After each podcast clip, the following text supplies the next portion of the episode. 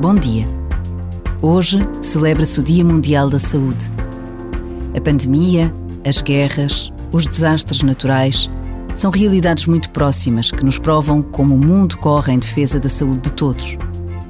É o que testemunhamos na forma heroica com que se procuram vidas debaixo dos escombros de casas bombardeadas, ou como se cuidam recém-nascidos em enfermarias improvisadas.